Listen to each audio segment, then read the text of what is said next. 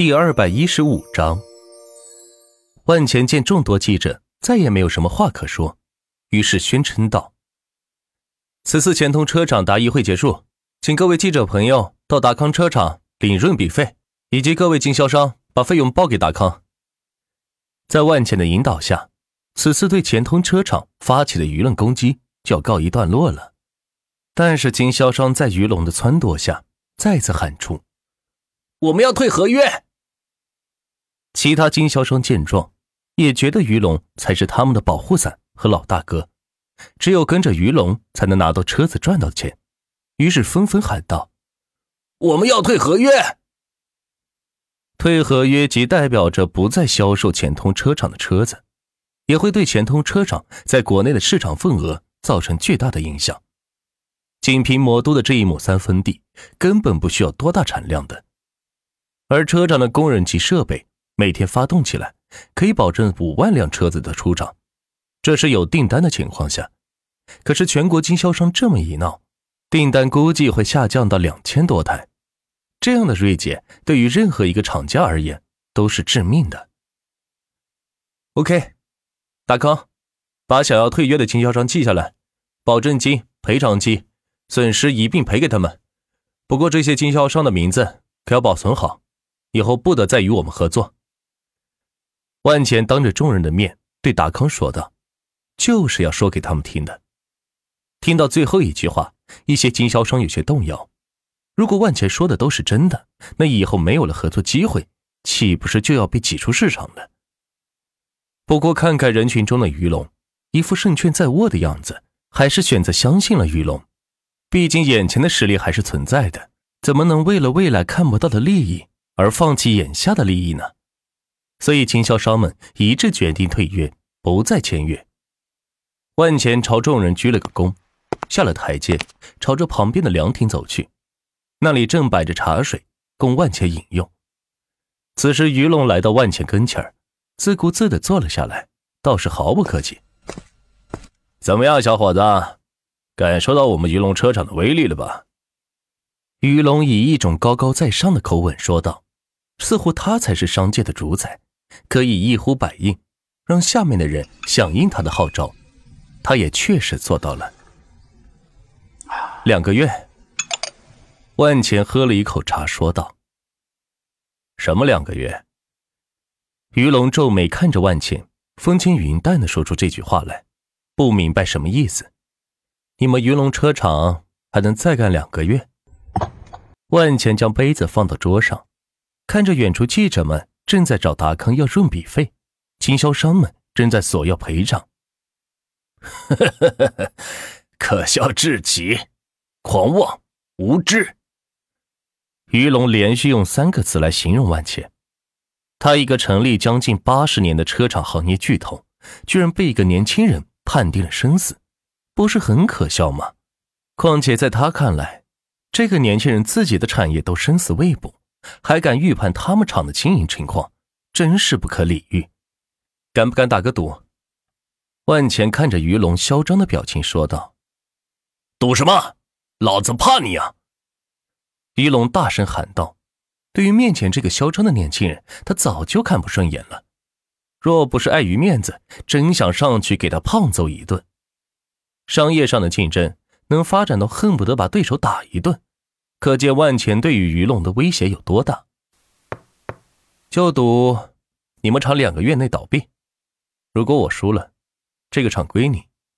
我想地皮和设备还值些钱吧？万钱敲着桌子说道。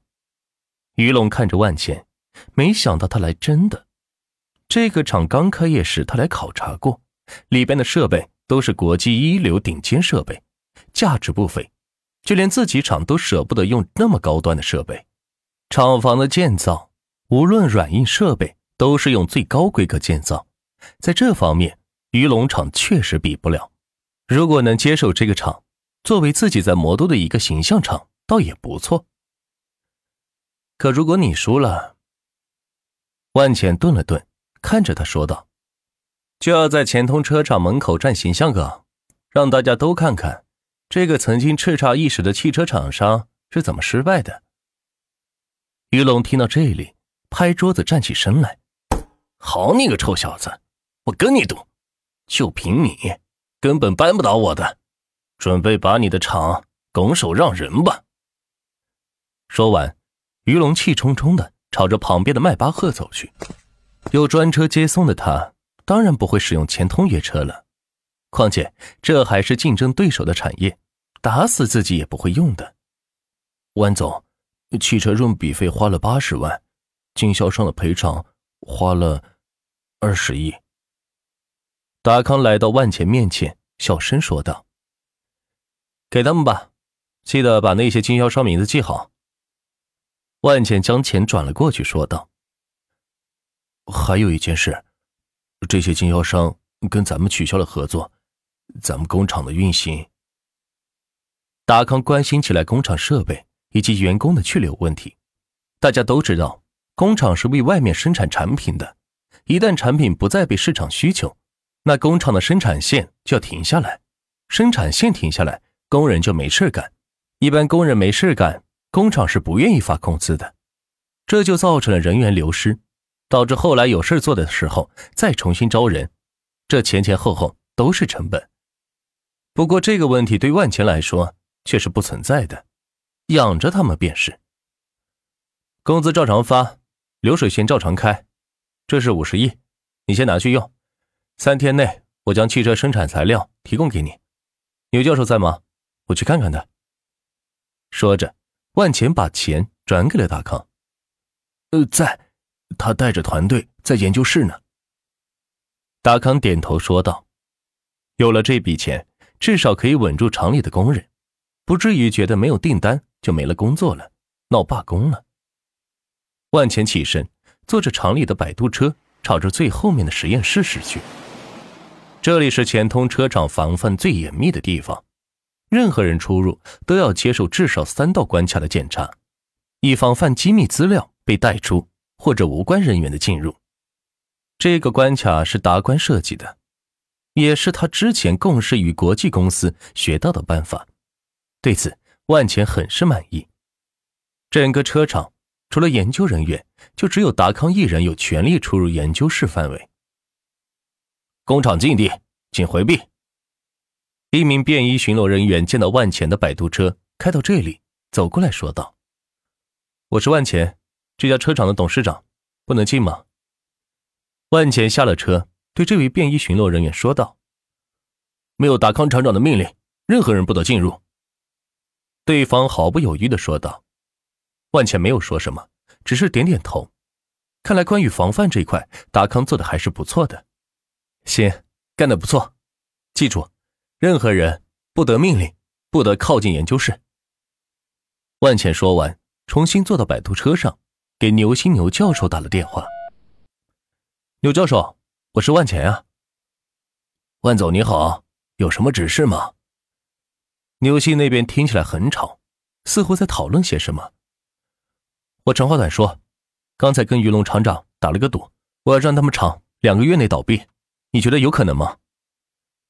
万钱在电话里将自己鱼龙的赌约告诉了牛心，想听听他的想法。这怎么可能？全国市场份额他们占百分之六十，瘦死的骆驼比马大呀！牛心听了万钱的赌约，觉得有些冒失，并且还把这个厂给赌进去了，有些得不偿失。毕竟生意上的失利可以以后再赚回来，留得青山在，不怕没柴烧嘛。可是厂给赌进去了，那以后翻盘的机会都没有了。你说的不错，他们市场份额是很大，这不，刚才就撺掇全国的经销商把我们厂给断约了。现在我们只能销售魔都市场。万钱把刚才记者会的情况跟牛心说了一下。啊，那这可不是稳输的吗？您干嘛要跟他赌呀？要知道市场份额决定一个厂的生死呀。牛心焦急的说道。